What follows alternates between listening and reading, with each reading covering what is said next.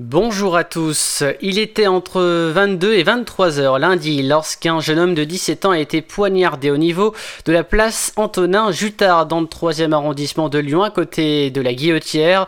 Deux suspects sont actuellement en garde à vue et doivent être entendus par les enquêteurs afin de faire la lumière sur cette agression. Interpellés aux environs de 2 heures du matin, ils sont tout juste majeurs, précise la police. Désigné capitale verte européenne pour 2022 par la Commission européenne, la ville de Gros Grenoble va accueillir pendant un an une série d'événements et de festivités autour des enjeux de la transition écologique. Grenoble succédera à la ville finlandaise de Lahti, devenant ainsi la troisième cité européenne à recevoir ce titre et la deuxième en France après Nantes en 2013.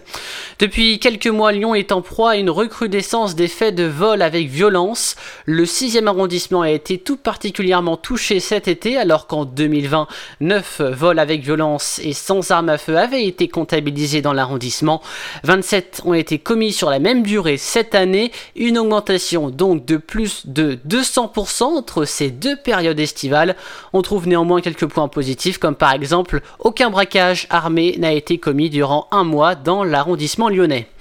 Les propos de Philippe Poutou sur la police n'en finissent plus de faire réagir. Ce mardi, c'est le député ligérien Dino Cineri qui a donné son avis sur la question, demandant que le candidat NPA soit interdit de participation à l'élection présidentielle.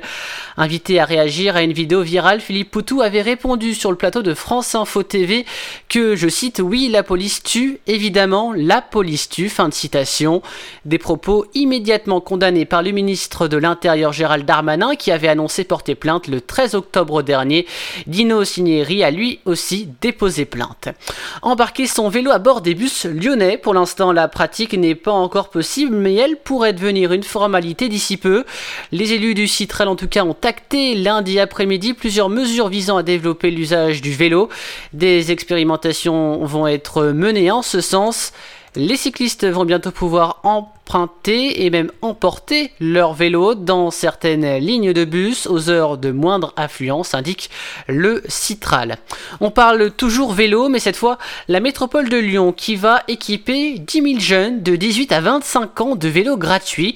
Présenté ce mardi matin, le dispositif porté par les écologistes prévoit de prêter ces free vélos reconditionnés aux étudiants boursiers et aux jeunes en parcours d'insertion. Les locations gratuites se font sur des durées de 5 6, 9 ou 12 mois renouvelables et la métropole fournit l'antivol. Pour le président Bruno Bernard, cela va permettre de favoriser l'économie circulaire avec 100% de vélos reconditionnés et l'insertion de personnes éloignées de l'emploi tout en faisant la promotion du vélo et donc de l'écologie. La grève de la faim n'aura duré que 24 heures. Céline a décidé de stopper son action démarrée lundi matin devant la CPAM du Rhône. L'orthophoniste qui avait dû fermer son cabinet de Francheville car elle ne peut pas se faire vacciner à cause de contre-indications médicales a obtenu donc un pass sanitaire définitif. Céline donc a recommencé à manger progressivement et va donc pouvoir accueillir de nouveau ses patients. Et puis côté transport, la SNCF modernise ses rames et son offre face à la concurrence sur la liaison Lyon-Paris, déterminée à ne pas perdre du terrain, ou plutôt des clients, avec euh, l'arrivée a priori courant octobre de euh, Tenitalia France. La SNCF a décidé de moderniser ses rames de train tout en adaptant son offre de service.